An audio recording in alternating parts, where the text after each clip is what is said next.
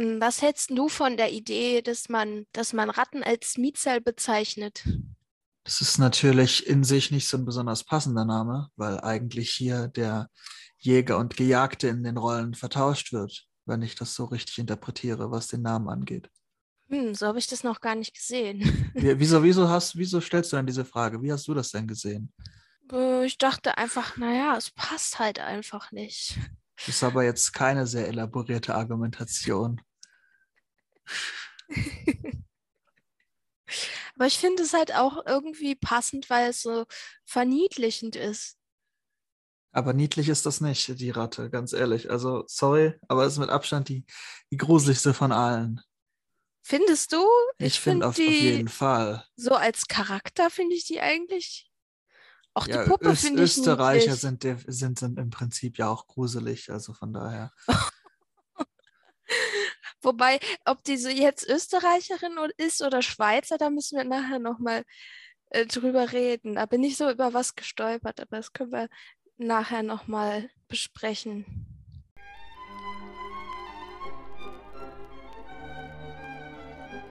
Kiste auf. Für die Museumsratten. Folge 6 Heeresgeschichtliches Museum Wien. Hallo, liebe Leute, schön, dass ihr wieder dabei seid bei Kiste auf. Ich bin Pia und heute reden wir über den sechsten Teil der Museumsratten. Und dafür habe ich mir jemanden dazu geholt, der teilweise schon sehnlich vermisst worden ist. Kann ich Hallo, mir nicht Paul. vorstellen, hallo. Aber danke, dass du lügst, damit es mir besser geht. Nein, ich lüge nicht. Es ist mir wirklich gesagt worden, du solltest mal wieder deinen Hintern hierher bewegen. Moment, es ist ja nicht so, als würde ich überhaupt nichts machen, aber ich arbeite halt hinter den Kulissen, weißt du? Das machst du auch äh, sehr gut. Ich glaube, da würden wir sehr verzweifeln, wenn du das nicht machen würdest. Da siehst du mal, ne? Also da soll sich ruhig keiner beschweren. Aber wir sind ja nicht hier, um über mich zu reden, sondern mit mir über was genau? Den sechsten Teil von der Serie, bei der ich keinen anderen Teil gesehen habe. Das heißt, du musst mir jetzt noch mal ganz kurz in wenigen Sätzen zusammenfassen. Was ist das, was die Museumsratten ausmacht?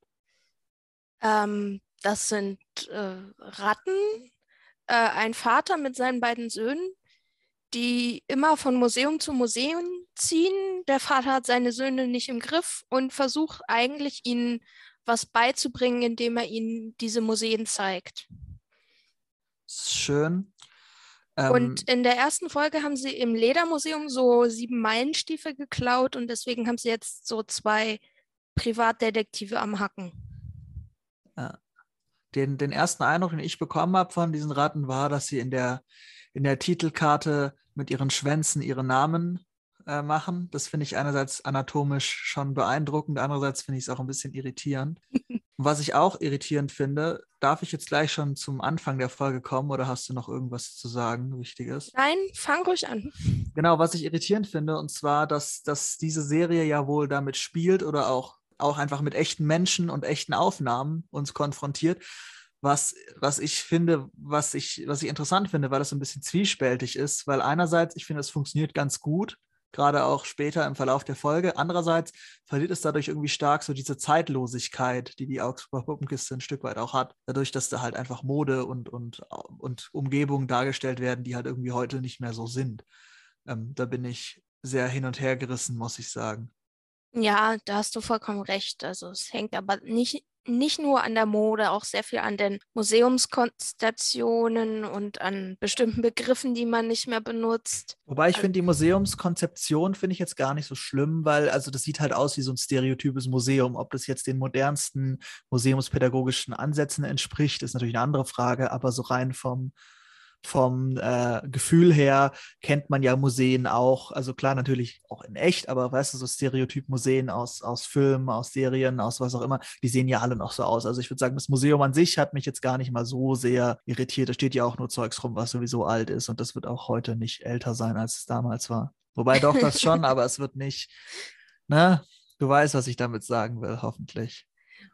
Ja, ich glaube, ich weiß ungefähr, was du sagen willst. Aber wir hatten schon Gegenbeispiele, sowohl in die positive als auch in die negative Richtung. Also wir hatten schon Museen, die waren deutlich moderner angelegt, aber wir hatten auch Museen, wo wir wirklich gesagt haben, ach du liebe Güte, das kann man doch nicht, das kann man doch nicht machen. Ich meine, ich war jetzt noch nie in dem Museum und weiß dementsprechend auch nicht, wie es heute aussieht. Ich muss aber sagen, so rein vom Gefühl her sah das jetzt auch nicht so anders aus wie Museen. Jetzt in, in Nürnberg war ich zum Beispiel schon mal in, im, im, Museum mit so ähnlichen Ausstellungsstücken. Das sah jetzt auch nicht anders aus und das ist aber erst ein paar Jahre her. Also ich glaube, wir sind da schon auf einem ganz guten Weg. Und das Museum ist ja für die Ratten wohl auch irgendwie besonders. Ähm, deswegen habe ich jetzt eine ganz besondere Folge erwischt, weil die da geboren worden sind, die zwei Rattenkinder, was ich interessanten Spin finde. Oder erzählt der Vater das überall, damit sie es spannend finden? Nein, nein, das erzählt er nur dort. Aber sie kommen ja erstmal in einer Kutsche angefahren, was sehr interessant ist, weil sie haben ja eigentlich diese sieben Meilen Stiefel, aber sie kommen in einer Kutsche angefahren, weil die Stiefel dürfen ja wohl auch mal Pause machen. Ist das, da das, ist das Argument? Kutsche fahren, ist es in Wien vielleicht so ein Ding irgendwie? Weiß ich nicht, aber das klingt doch nach was, was man in Wien vielleicht macht, so mit diesem ganzen K und K-Pomp, dass das irgendwie sowas ist, was man da gleich noch mit dazu zeigt oder dass das vielleicht, ja, was weiß ich, im Dings ist irgendwie. Und dann ist es, finde ich, so eine sehr komische, komische Symbiose aus einerseits diesem Puppenkistending, dieser Stadt und dann diesem, diese, dieser Kapelle, die aber auch wieder aus Puppen besteht. Das fand ich alles so ein bisschen bisschen seltsam. Und dann der Eindruck von der Stadt ist eigentlich so, ist halt, ist halt eine Stadt, ne? Ähm, ist, ist, ist nett, ist ein gutes Zeitdokument, aber wir sind ja eigentlich nicht hier, um über Wien zu reden, ne?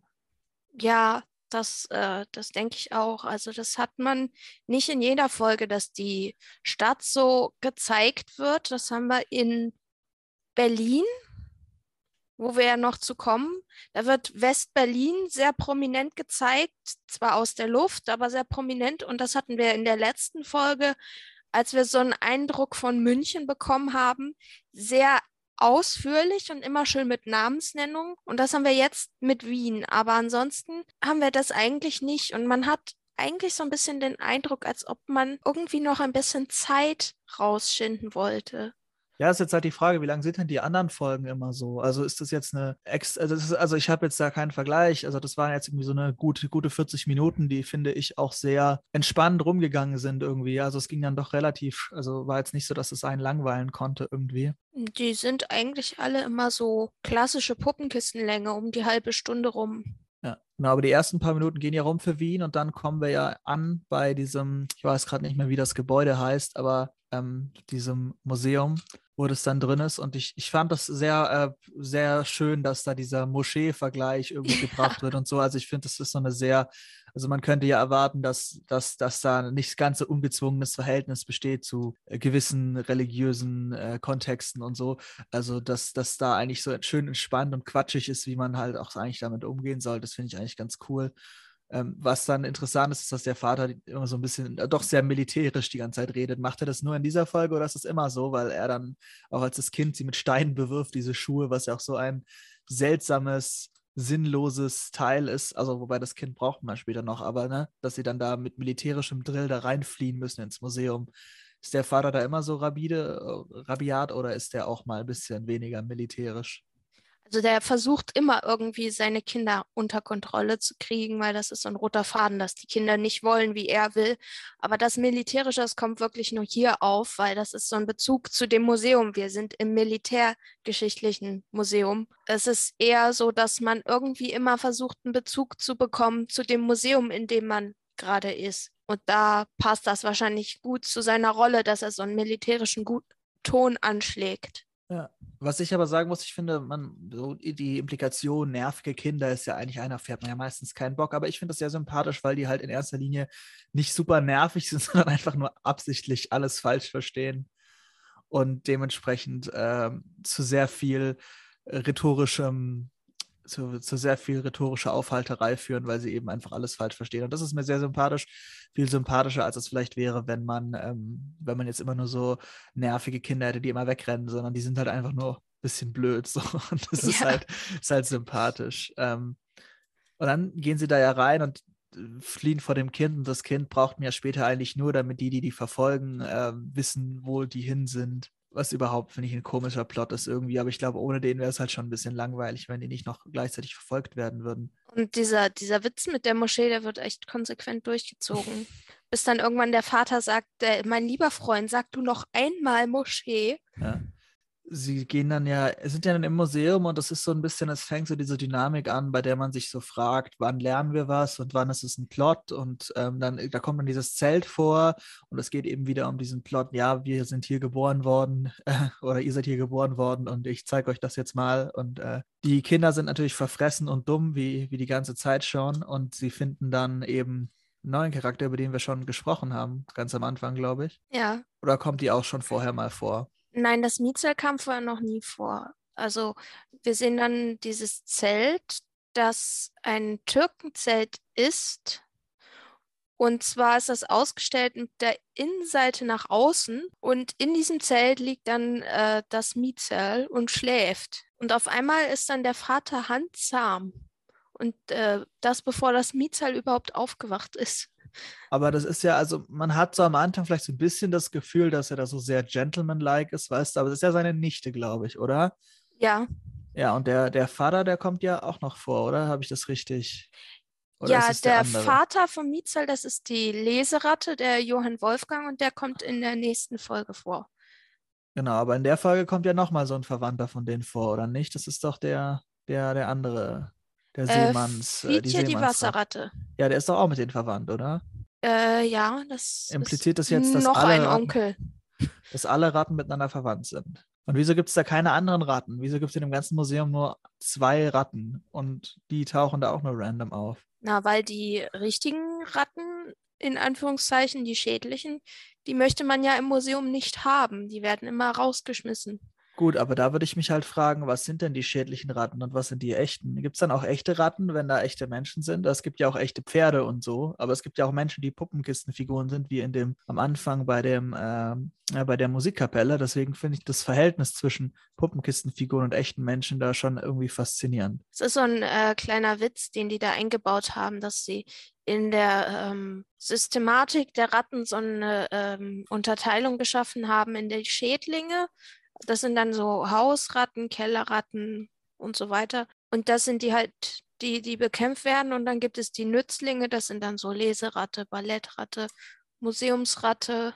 Das macht aber eine ganz schwierige gesellschaftliche Situation auf in Bezug auf Rattenrechte und, äh, und Rassismus unter Ratten. Das ist auf jeden Fall spannend also so, wenn man, wenn man jetzt sich so die, die Geschichte betrachtet, so unendlich viel passiert da ja jetzt eigentlich nicht. Also die laufen da halt rum und so nach und nach kommen halt diese beiden Verfolger dahinterher. Ich meine ja, ich weiß nicht, das habt ihr bestimmt ja auch schon besprochen, was ich jetzt gelesen habe, dass das die zwei Regisseure sind, die die spielen. Es ist ähm, ja aber auch nicht der Sinn dieser Sendung, äh, eine Handlung voranzutreiben, das ist schon klar. Ich sondern es geht ja vorrangig um Bildungsfernsehen. Das ist klar. Ich möchte natürlich trotzdem ungefähr das Gefühl dafür aufzeigen, dass man hat, wenn man diese Handlung folgt. Dass es jetzt nicht so eine große Handlung gibt, das ist aber ja auch gar nicht schlimm. Das war ja gar keine Kritik gemeint.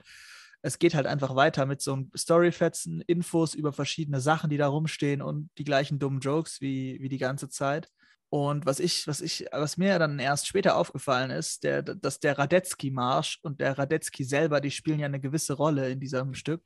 und die, die Namensgleichheit ist mir tatsächlich erst gegen Ende einigermaßen aufgefallen. Davor habe ich halt gedacht, ja, das, äh, das ist halt schon, ist halt einfach ein prominenter, ich meine, kennt man ja auch den Radetzky-Marsch. Ich könnte ihn jetzt zwar nicht äh, imitieren, aber ich glaube, man kennt ihn ja. Ich kann mir den nur merken, weil, das, weil mir dann immer das Mietzel im Kopf rumspukt, wenn jemand Radetzky-Marsch sagt. Ah, siehst du, da hast du schon was gelernt. Wobei wir, wenn wir, wenn wir beim Lernen sind, also es gab einen so sehr tiefgründigen Spruch, wo dann, wo dann gesagt wurde, der Krieg ist der ständige Begleiter der Menschheit. Das war schon so sehr, sehr bitter. Gleichzeitig habe ich mich aber auch gefragt, also klar, Geschichte ist jetzt ein Fach, da sind die Neuerkenntnisse vielleicht geringer als in anderen Bereichen. Aber auch da sind Sachen, wo ich mich gefragt habe, stimmen die denn? Und einmal wird dann was gesagt, wo ich dann nochmal nachgeschaut habe, was wohl so nicht stimmt, in der, also das in der sozusagen im, im Ding behauptet wird. Da geht es um die Benennung vom Schwarzpulver, dass das irgendwie auf so einen Typen zurückzuführen ist, so ein Mönch, der schwarz heißt, aber dass das wohl nicht wirklich der Name war, sondern dass es schon so heißt, weil es halt schwarz ist. So. Also ähm, das habe ich jetzt, habe ich auf Wikipedia halt geguckt, habe gedacht, es hat mich jetzt interessiert, ob das wirklich so stimmt.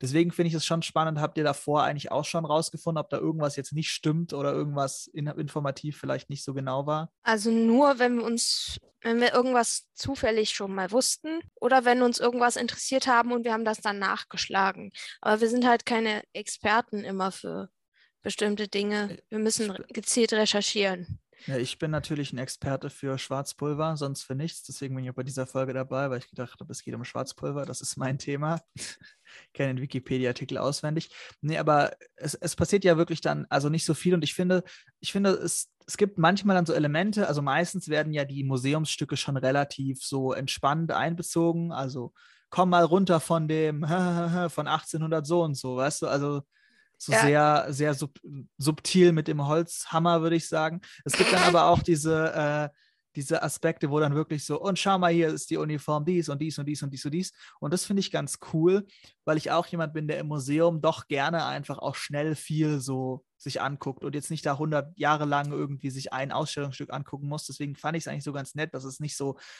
lahmarschig war, sondern sich einfach nur so ein bisschen Zeit nimmt, das ein bisschen vorstellt und zeigt. Und ähm, das ist dann auch gut. Was ich mich auch gefragt habe, was, was Heeresgeschichtliches Museum, dass man eben da schon sich die Frage stellt, so wird, wie wird Militär und Krieg da so behandelt in so einem in so einer Produktion oder wie wird das so kritisch betrachtet irgendwie? Und ich würde sagen, so ein bisschen wurde das kritisch betrachtet, aber es ist schon auch schon echt eher so, schaut mal, was wir hier für Zeugs rumstehen haben. Es ist halt zufällig Militärzeugs, aber es ist eigentlich egal. Wir sagen trotzdem, was es ist. So. Ja, also es hat sich wohl deren Einstellung heute im Vergleich zu damals nochmal ein bisschen verschoben. Also es wird nochmal mehr eingeordnet. Also eingeordnet im Sinne von, was das alles angerichtet hat. Also deren Leitspruch heute ist, Krieg gehört ins Museum. Gut, aber der, also es ist natürlich klar, was es bedeutet, aber auch das impliziert ja trotzdem noch nicht, dass Krieg nicht auch außerhalb des Museums gehört. Vielleicht wollen die einfach zwischen den Museen Kriege führen, wer das beste Museum ist. Und sie wären natürlich ganz gut dabei, weil sie ganz viele Waffen haben. Also das ist natürlich clever. Wobei die Waffen ja meistens auch veraltet sind, wie unter anderem natürlich auch die Rüstung, aus der die Wasserratte Fietje dann kommt. Und was dick aufgetragene Dialekte angeht, wird es natürlich an der Stelle auch nicht besser, ne? Ja, aber also, noch kommt der Fietje ja gar nicht, weil ähm, erstmal erzählt ja das Mietzel, dass sie geflohen ist vor zwei und äh, bei der Formulierung habe ich mich amüsiert. Sie sagt, sie ist geflohen vor zwei männlichen Menschen. Ja, gut, ich meine. Es sind nicht zwei Menschen und es sind auch nicht zwei Männer, sondern es sind zwei männliche Menschen. Gut, ich meine, du würdest wahrscheinlich auch sagen, wenn du vor zwei Löwen fließt, zwei männliche Löwen und nicht zwei Löwen oder zwei Männer. Also, das ist natürlich die Perspektive der Ratten, aber kann man nichts machen. Ich finde auch, die Verfolger sind jetzt nicht so unfassbar begabt in dem, was sie tun, aber ich glaube, das ist natürlich auch Teil des ganzen Dings. Also überhaupt die, die Implikation, dass die denen da auf dem Tandem hinterherfahren, seit was weiß ich woher, und äh, sie dann suchen in einem Museum alleine und sich zwischendurch immer wieder ablenken lassen von diversem Zeug und auch selber, dass die Exponate sich noch anschauen und so. Das ist schon äh, spannend. Mhm. Ich hätte mir ganz ehrlich, ich würde den zwei Typen auch eine eigene Kika-Sendung geben, wo die nur Museen anschauen. Das war viel lustiger als mit den Ratten. und dann äh, sagt, sagen die, ja, äh, die Jungs, ähm, ich sehe keine zwei männlichen Menschen. Und Miezer meint, ich sehe aber mindestens vier. Und dann meint sie aber die Schaupuppen damit. Ich weiß nicht, wurde gesagt, was das da für äh, Kram ist, was diese Schaupuppen da anhaben? Nee, ne? Ja, so halb. Ich glaube, das, das kommt ja da immer wieder, immer wieder vor. Da sagt ja nicht irgendwie der Vater dann auch öfters mal, ja, das ist hier ein Blablabla, die, die Uniform eines so und so und dies und das. Man merkt, wie viel ich mir gemerkt habe inhaltlich, wie, äh, wie viel gebildet mich diese Folge hat. und dann nee, will der Vater Mietzel von bestimmten Kriegen erzählen, aber er hat gerade Krieg gesagt, da sagt das Mietzel, davon will ich nichts hören, ich bin neutral. Und das hat mich dann so ins Stolpern gebracht, weil sie, sie wienert die ganze Zeit vor sich hin, aber dann behauptet sie, sie ist neutral. Das passt irgendwie nicht zusammen, weil Wien in Österreich, aber neutral ist doch die Schweiz, oder? Gut, wobei man dazu, dazu natürlich schlecht aufgepasst. Dazu natürlich sagen muss, dass wenn man die Heeresgeschichte zurückgeht, ist die Schweiz ja ne, auch, auch, sagen wir mal, jetzt in der Zeit nicht immer ein friedliebendes Land. Also Schweiz-interne Kriege gab es ja auch noch bis irgendwie 1800 irgendwas und auch, äh, sagen wir mal, der Unabhängigkeitskampf der Schweizer gegen, gegen Österreich ist ja eigentlich auch so Teil des Gründungsmythos der Schweiz und so. Aber jetzt mal so dieses äh, klein-klein beiseite, wenn es hoffentlich alles so weit gepasst hat. Aber ähm, ich, ich glaube einfach, da, da schwingt sowas mit. Und ich finde, das war für mich keine sympathische Aussage. Also sozusagen, ja, da bin ich irgendwie neutral. Ich finde, das ist eine Aussage, die kann man eigentlich nur aus einer sehr privilegierten Position treffen, was irgendwie Konflikte angeht. Also so, das, das ist halt ungefähr auf dem Level von, ach, geht mir am Arsch vorbei, so ich beschäftige mich nicht damit, deswegen ist es mir, bin ich neutral, weißt du? Also so zumindest wirkte das auf mich. Das sind das ist aber ja auch ein Argument, äh, für das die Schweiz immer kritisiert wird, wenn irgendwo ähm, bestimmte Konflikte ähm, am Schwelen sind und ähm, die USA positioniert sich und die Russen positionieren sich und die EU positioniert sich ähm, und China positioniert sich und dann gucken alle auf die Schweiz und sagen, jetzt sagt ihr doch auch mal was. Willkommen zum Geopolitik-Podcast mit der heutigen Sonderfolge zur Augsburger Puppenkiste.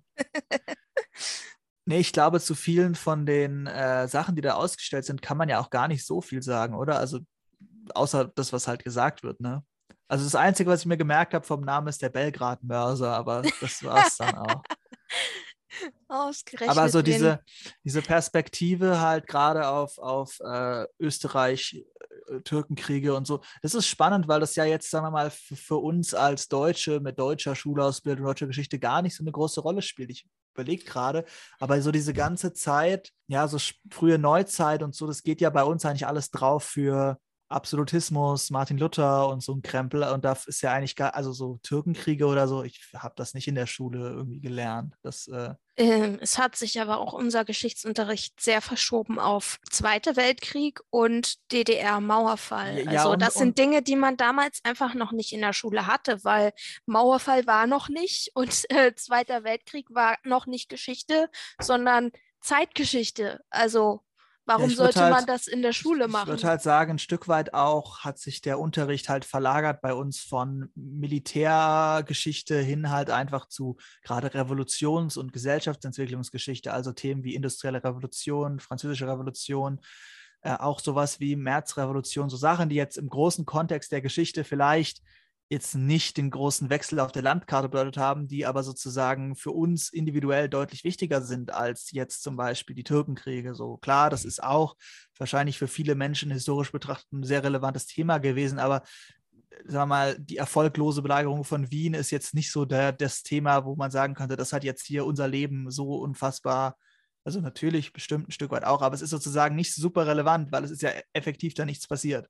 Ja, es ist auch äh, halt geopolitisch, historisch so wichtig, weil Wien war für das, äh, was hier als Türken bezeichnet wird, was man eigentlich eher wohl als Osmanisches Reich bezeichnen sollte, äh, immer sowas wie äh, das letzte Hindernis. Also weiter ist man nicht gekommen, von denen aus gesehen. Also ja, ja, das ist alles klar und so. Ich meine einfach nur, dass sozusagen diese reine Militärgeschichte einfach deutlich weniger Relevanz hat für uns heute auch. Ähm, also wir reden ja in der Schule auch nicht irgendwie ein Jahr lang nur darüber. Also man redet zum Beispiel halt mehr über den Aufstieg des NS-Regimes als den Zweiten Weltkrieg selber, weil das halt einfach jetzt nicht so wichtig ist, wo welche Schlacht geschlagen worden ist für uns heute, sondern ganz ja. andere Sachen wichtig sind. Aber schön, dass wir aufgrund dieser harmlosen Puppenkistenfolge jetzt über die Türkenkriege reden. Äh, ich habe jetzt nicht so be den Bedarf, über die Türkenkriege zu reden. Ja, der Vater anscheinend ja schon. Ne? Erstmal kommen wir ja das erste Mal zu Radetzky, weil ja nämlich die Jungs den Frevel wagen, die äh, e päpstlichen Ehrendegen von Radetzky zum Fechten zu benutzen. Wäre ja noch schöner, wenn man Waffen dafür benutzt, wofür sie gemacht sind. Ne? Na, Ehrendegen sind ja, wie gesagt, nicht zum Fechten gemacht. Und endlich kommt ja mal zur Sprache, dass man Museumsstücke nicht anfassen soll. Da habe ich mir gedacht, ey, wir haben jetzt schon fünfeinhalb Folgen lang irgendwelche Museen angeschaut und diese Jungs und teilweise auch der Vater sind über die Stücke drüber gehüpft, haben sie angefasst, umgebogen, haben damit gespielt, haben, haben sonst was damit gemacht. Und es hat fünfeinhalb Folgen gedauert, bis der endlich mal auf die Idee kommt zu sagen, Kinder, das sind Museumsstücke, die fasst man nicht an. Die anderen Museumsstücke waren da wahrscheinlich keine Ehrenmuseumsstücke, deswegen ist es ja schon Schon verständlich. Aber darf ich jetzt mit der Überleitung zum, zur Wasserratte Fietje kommen? Ich möchte, ich, ich habe da eine gute Überleitung jetzt im Kopf und die möchte ich jetzt benutzen, bitte. Was ist denn noch schlimmer, als Museumsstücke anzufassen? Richtig, in Museumsstücken drin rumzuhängen. Und das macht die Wasserratte Fietje oder so. Ja, stimmt. Sie sitzt da in diesem, ähm, in dieser Rüstung von diesem Kürassier-Obristen, was auch immer das sein soll. Also ein Kürass Kürassier ist doch so ein, ist nicht ein schwerer Kavallerist oder so. Und Obrist ist ja wahrscheinlich einfach. Na, was ein Obrist ist, das weiß ich, aber ich weiß nicht, was ein Kürassier. Äh, also Kürass ist doch die Rüstung und Kürassier genannte ja, genau. Kürassiere sind eine mit Kürassen genannten Brustpanzern ausgestattete Truppengattung der schweren Kavallerie. Ah, okay. Ja, stimmt. Also er spricht kurz vorher noch vom Feldkürass des Grafen so und so. Hätte ich mir auch selber zusammenbasteln siehst, können. Siehst, siehst du mal, hast du gar nichts gelernt. Musst du nochmal ins Museum gehen. Eine Sache spricht Mietzel da auch an, die sehr interessant ist, nämlich den Punkt, dass die Menschen damals viel kleiner waren als die heute. Und das ist auch ein Punkt, der mir immer mal wieder auffällt. Nicht nur bei den Museumsratten, sondern auch sonst so, wenn man ins Museum geht oder auch wenn man historische Bücher liest und äh, so, keine Ahnung, historische Persönlichkeit XY war so und so groß. Und dann habe ich mal nachgeguckt und das, äh, man kann tatsächlich nachlesen, das war tatsächlich früher weit verbreitet, dass die Leute kleiner waren. Und zwar lag das an Mangel und Unterernährung. Also nicht an Hunger, sondern einfach daran, dass weniger Vitamine und Nährstoffe in der Nahrung drin waren. Es wird ja immer schlimmer hier, unser, unser Podcast. Wir wollen eigentlich über Puppenkiste reden und jetzt sind wir schon von Geopolitik zu Mangelernährung gekommen. Es, wir haben schlecht angefangen, es wird hinten raus schlimmer.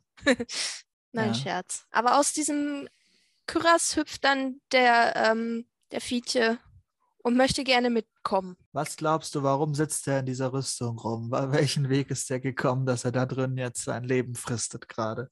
Also er behauptet, er wäre mit der Wiener Donau-Dampfschifffahrtskompanie angereist, aber ich weiß nicht, warum die ihn in diesen Kyras hätten reinsetzen sollen. Naja, da ist er wahrscheinlich selber hingegangen. Guck mal, ist ja auch eine Museumsratte schon, oder? Nein, er ist eine Wasserratte. Eine ja, schau, dann ist er, dann ist er da falsch. Äh, Gibt es nicht auch irgendwelche Schiffe oder so da? Also laufen nicht zumindest die anderen, die Detektive, bei so Schiffen noch rum oder so? Und bei Modellen von Schiffen zumindest? Äh, die laufen durch die Marineabteilung. Ja, schau, da wäre der viel besser aufgehoben gewesen. Weil mit so einer Kürass auf See ist nicht so geil, glaube ich. Ich glaube, das ist, wenn du da vom Schiff fällst, dann war es das. Also, ich kann mir vorstellen, dass er Mietzell gesucht hat. Also er war ja mit ihr verabredet in Wien, das hat er gesagt, äh, als sie sich in Bremen getroffen haben. Aber ich kann mir nicht vorstellen, warum er Mietzell ausgerechnet in dieser Rüstung suchen sollte. Ja, der hat er einfach gechillt wahrscheinlich. Vielleicht war er müde. Ja, ich wäre auch müde, wenn ich mit Mietzell rumhängen müsste. Ich verstehe nicht, was du gegen sie hast. Ich weiß nicht, ich finde sie gruselig. Warum? Du musst auch nicht immer alles begründen, was du denkst. Okay, ich, ich höre schon auf. Ja. Aber äh, dann haben wir ja einen Schnitt und da sind die beiden Jungs, sollen Wache schieben, weil ja die Detektive kommen und dann schreckt der eine den anderen mit dieser Wachtrompete. Ich glaube, das ist auch nur da, damit sich jemand über diese Wachtrompete austauschen kann.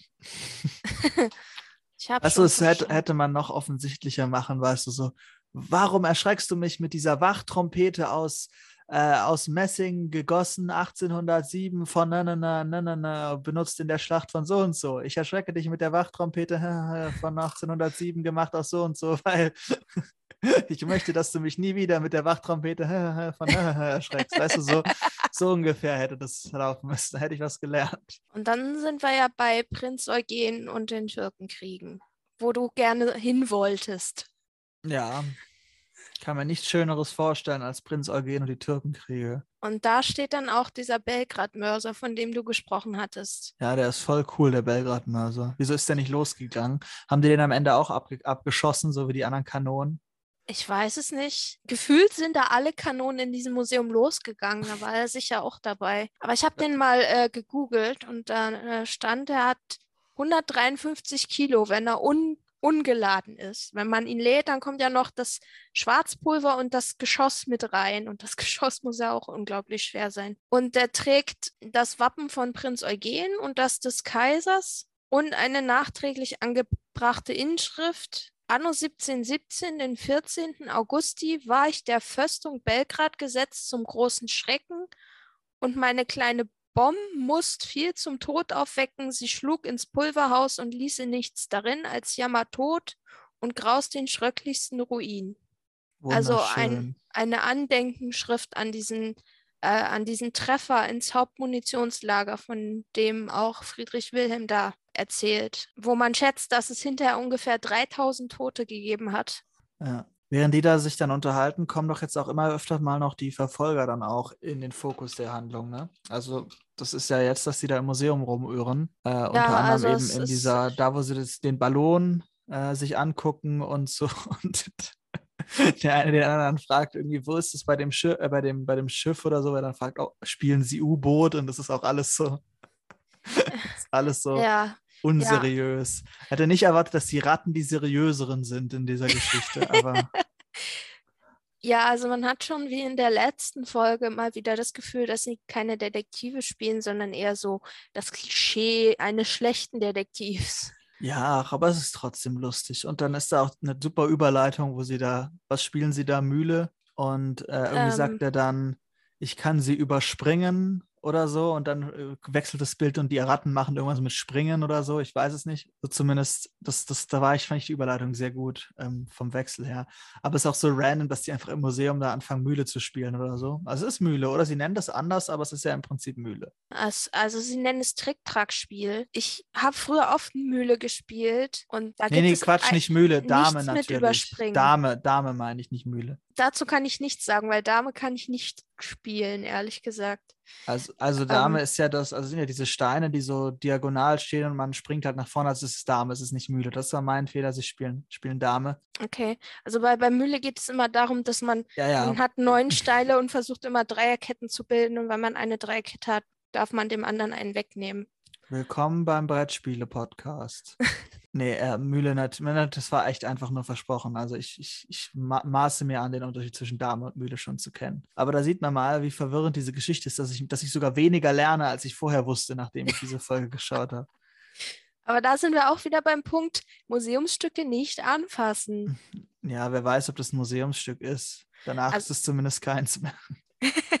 das glaube ich auch. Ähm, aber Sie sind ja auch vorher in der Marineausstellung gewesen und haben sich gefragt, was die da überhaupt macht. Und dann, äh, es stimmt ja, eigentlich gehört die Marine ja dahin, weil ja auch äh, Seekriege geführt wurden. ja, vielleicht, vielleicht auch, weil Österreich zu dem Zeitpunkt gar keine Marine mehr hatte, weil die haben ja auch keinen Meereszugang mehr.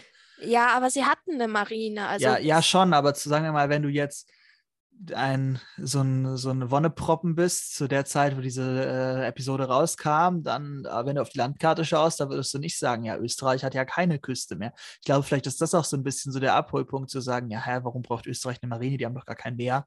Aber dann zu sagen, ja, Österreich war halt mal, war halt mal größer. Ja, also es ist äh, wie der äh, eine Detektiv da, der mit dem Hut, der von Manfred Jenning gespielte, sagt, also es war bis 1848 eine, äh, die in äh, Venedig angesiedelt war, also am Meer. Und dann äh, seit 1848, also in der KUK-Monarchie, äh, war es eine österreich-ungarische Marine. Und dann äh, nach dem Ersten Weltkrieg hat, äh, mussten sie ihre Marine bis auf ein paar wenige Donauboote komplett abgeben. Und ähm, nach dem Zweiten Weltkrieg hatten sie, glaube ich, wenn ich das richtig im Kopf habe, ich habe es zwar recherchiert, aber ich habe es mir dummerweise nicht aufgeschrieben, hatten sie nur noch drei oder vier Boote und sie hatten zwar geplant, das Ganze wieder aufzurüsten, aber es wurde nie umgesetzt und haben dann diese Boote 2006 endgültig außer Dienst gestellt. Also jetzt haben sie überhaupt keine Marine mehr. Willkommen zum österreichischen Marinegeschichte-Podcast. Wundervoll. Aber dann kommen wir eigentlich schon zu dem Punkt, wo sie den Geburtsort der Ratten erreichen, in den Kanonenrohren, was ich irgendwie spannend finde. Weil natürlich so, ja, die Ratten da in dem Kanonenrohr sind da geboren. Von mir aus okay, aber wie wurden die dann gezeugt? Ratten sind solche Tiere. Noch das irgendwelche Fragen? Schon klar, aber war das dann auch in dem Kanonenrohr? Das hat niemand gesagt. Ja, aber wieso, also, wo soll es denn sonst gewesen sein? im Helm des Kürassiers oder im Ballon oder im Türkenzelt oder in einer der vielen Uniformen und Helme, die wir jetzt gleich noch zur Schau gestellt bekommen. Vielleicht war es ja auch im Belgrad-Mörser, keine Ahnung. Der Belgrad-Mörser klingt aber schon auch, hat auch schon, finde ich, so eine sexuelle Konnotation. Also ganz ehrlich. Müssen wir da jetzt drüber reden? Du willst auch immer große, große, wie sagt man, Exkurse machen. Dann können wir auch noch ein bisschen über den Belgrad-Mörser und sein sexuelles Potenzial reden. Wir können gerne einen Exkurs machen, aber nicht darüber. können wir dann den, den, den, den, den, das sexuelle Potenzial von anderen Kanonen äh, besprechen. Ich möchte kein E an diese Folge setzen. es ist also nur noch eine Folge und keine Folge mehr. Alles klar. Ja, und, und äh, das ist ja nochmal ein einmal Durchlauf durch diese Uniform und diese kleinen Figuren, ne? Mm, du meinst diese ganzen Uniformaufstellungen da? Ja, die fand äh, ich cool. Ich bin teilweise überhaupt nicht mehr mitgekommen. Aber die sind ja auch aus allen möglichen Nationen und Zeiten. Es waren die nicht alle irgendwie, hatten die nicht alle irgendeinen Österreich-Bezug oder einen äh, Bezug zur, zur österreichischen Monarchie oder zu Staaten, die Teil der österreichischen Monarchie waren und so? Also ich Ja, die schon. hatten alle irgendwie einen Bezug, insofern, als dass sie entweder Teil des äh, der Habsburger Monarchie oder der KUK-Monarchie waren oder aber eben zum, zum Osmanischen Reich, also zum großen Gegner gehörten. Ja. Und ich meine, dann kommt ja, also danach kommt ja irgendwann noch, also ganz am Ende dieser Schnelldurchlauf durch die Statuen. Und sonst sind wir doch jetzt schon dabei, wo sie dann die Leute vertreiben wollen, oder? Während die anderen von nichts wissen, die zwei Jungs dann meinen, wir, wir machen jetzt hier äh, Rambazamba, um halt die Verfolger loszuwerden. Mm, genau, also haben, beschl haben beschlossen, sie sind jetzt zu faul, um weiter Wache zu schieben. Aber sie haben eine ganz tolle Idee, wie sie die loswerden können. Nämlich Eine, indem sie. alle Kanonen laden. Genau. Wo wir wieder ich beim finde ganz witzig, dass sie, äh, dass sie ähm, im Hintergrund, während man, man sieht so im Vordergrund, wie der Sohnemann mit so einer Lunte kommt und die anzündet und im Hintergrund hört man, wie der Vater dem Fietje so erzählt, ja, Radetzky, das und das und dies und jenes. Und der Fietje so, ah ja, oh toll, ja, wusste ich gar nicht. So. Ja, ich meine, also allein diese Idee, da können wir uns jetzt wohl von dem Gedanken verabschieden, dass Museumsratten irgendwie nicht total destruktiv fürs Museum wären. Also meine, jede Ratte, wie sie will, aber ich glaube, ich habe noch keine Ratte gesehen, die alle Kanonen in einem Museum äh, losschießt. Und ich finde, am Ende hätten sie einfach der Kontinuität wegen auch das ganze Museum in die Luft sprengen müssen, damit sie, äh, damit man am Ende sieht, dass es Folgen hat. Und wo wir wieder oh, bei die dem. schöne Moschee. Ja, wo wir bei dem nichts anfassenden Ding schon wieder wären. Ich glaube, das ist ungefähr das Gegenteil davon. Ja. Da stand aber nichts von, man darf keine Kanonen anzünden. Sie kriegen ja auch ordentlich einen auf den Deckel davon, von ihrem Vater. Ja, wo, wobei es ja im letzten Moment gerade rechtzeitig ist, weil die wären ja sonst fast weggesnackt worden, der Fietje und der, der Vater. Ne? Da hätten die Detektive die fast erwischt. Mhm. Sehr lustig ist auch, dass die, ähm, als dann diese ganze Kaskade an Kanonenschüssen losgeht und die Detektive einen Abgang machen, da, keine Ahnung, der eine rutscht irgendwie aus oder so, oder er duckt sich, jedenfalls liegt er auf einem am Boden und der andere, äh, der mit dem Hut, der denkt so, oh, den hat's erwischt und nimmt erstmal seinen Hut ab, so wie in Trauer. Echt, ich meine, wenn du gegen Ratten verlierst, das ist schon traurig. Wobei sie natürlich die sieben äh, Meilenstiefel wieder einsammeln, ne? die haben die jetzt dann nicht mehr. Genau. Also haben sie ihre Mission sie eigentlich Rückzug erfüllt. Rückzug antreten, finden sie unterwegs im Türkenzelt diese sieben Meilenstiefel ja. und nehmen sie mit. Wobei natürlich jetzt schon klar ist, wie sie weiterkommen, denn wie auch sonst. Und natürlich ist das, wir, wir wissen die letzte Folge von den Museumsratten, weil drei von denen danach tot sind, weil sie sich selber in der Kanone gesteckt haben und dann offensichtlich nicht überleben. Das heißt, äh, die drei Hauptfiguren sind tot, das ist die letzte Folge. Ähm, die letzten beiden Folgen sind noch so ein Best-of dann zusammen oder die letzten Folgen aus, aus Best-of aus den Abenteuern der Museumsratten, weißt du? Und die Trauerfeier, wo dann alle anderen Ratten kommen, weil es ist sehr dumm, aber natürlich Münchhausen-Art und das ist auf jeden Fall nicht mehr lehrreich dann für Kinder, dass man sich nicht selber mit einer Kanonenkugel schießen soll, wenn man zum Beispiel zu spät zur Schule kommt oder so, weißt du? Mhm. Nee, das sollte man auf jeden Fall nicht nachmachen. Der Fiete und der Vater beschließen ja auch, das ist ihnen ein bisschen zu heikel und fahren lieber mit Anhalter nach Berlin. Ja, per Anhalter nach Berlin. Aber das war ja irgendwie jetzt auch schon die Folge, oder? Also mehr passiert dann ja auch nicht. Nee, wir sehen nur noch im Abspann, wie die Detektive dann die Strafe dafür bekommen, dass sie die Schuhe zurückgeklaut haben. Sie bekommen dann nämlich einen Platten und müssen laufen. Und das ist dann auch schon das Ende das der Geschichte. Ende der Geschichte. Wundervoll. Ja, was sagst du? Wie hat dir die Folge gefallen? Äh, du kannst es ja auch vergleichen mit den anderen.